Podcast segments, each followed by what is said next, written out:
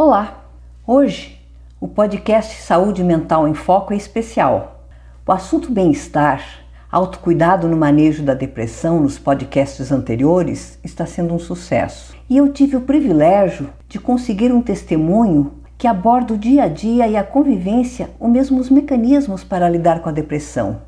E esse testemunho, gente, é uma honra ter o depoimento do jornalista americano Richard Weingarten um ativista de saúde mental inspirado pelo movimento de recovery nos Estados Unidos. Além dos trabalhos como repórter e as mais diversas ações sociais lá nos Estados Unidos, ele desenvolveu aqui no Brasil grupos de palestrantes, a comunidade de fala, com um formato de apresentação a partir da sua própria experiência de recuperação. Passo então a palavra para o Richard. Bom dia, meu nome é Richard Weingarten, tenho 76 anos, sou cidadão dos Estados Unidos e moro em estado de Connecticut. Aprendi meu português na Bahia, onde eu era um voluntário da paz, e depois aprendi mais português, melhor, no Rio como correspondente estrangeiro da UPI. Eu tenho muitos problemas da depressão. Depois de perdas importantes, fiquei a deprimida severa e tinha também uma depressão leve, se chama distamia, uh, para 12 anos. Eu estou livre de depressão desde 1993, quando eu achei um antidepressivo, se chama nortriptalina, que funcionou para mim. Eu tomo esta medicação toda noite. Para me fortalecer contra a depressão e para uma vida ativa, tenho feito uma fórmula de atividades que eu sigo todo dia. Sonho é muito importante para mim, para meu bem-estar. Eu tento de dormir pelo menos oito horas durante toda a noite. Também tenho preciso uma rotina de manhã. Eu acordo geralmente com um humor baixo, com, com pensamentos negativos. E eu faço barba, tomo banho, faço café de manhã, limpo a casa, leio o jornal e eu posso entrar na minha vida, na minha dia. Também faço três refeições saudosas todo dia, no mesmo horário, se possível.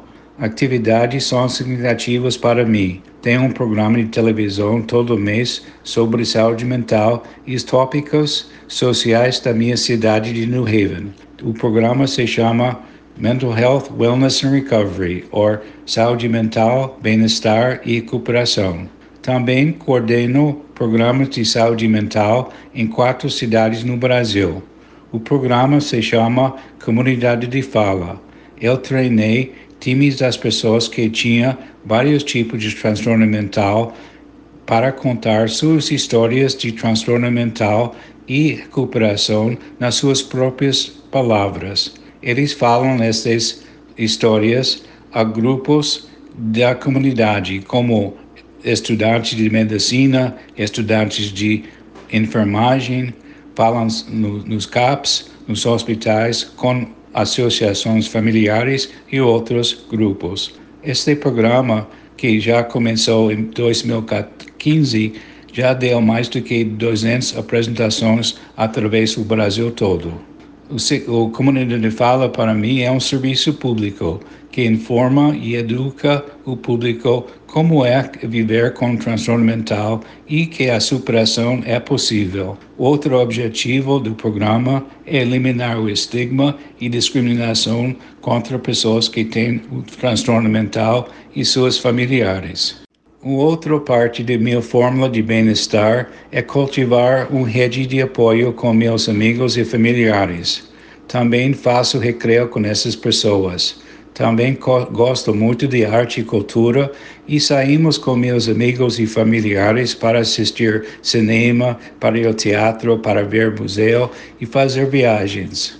Também leio livros de romance da história e da política.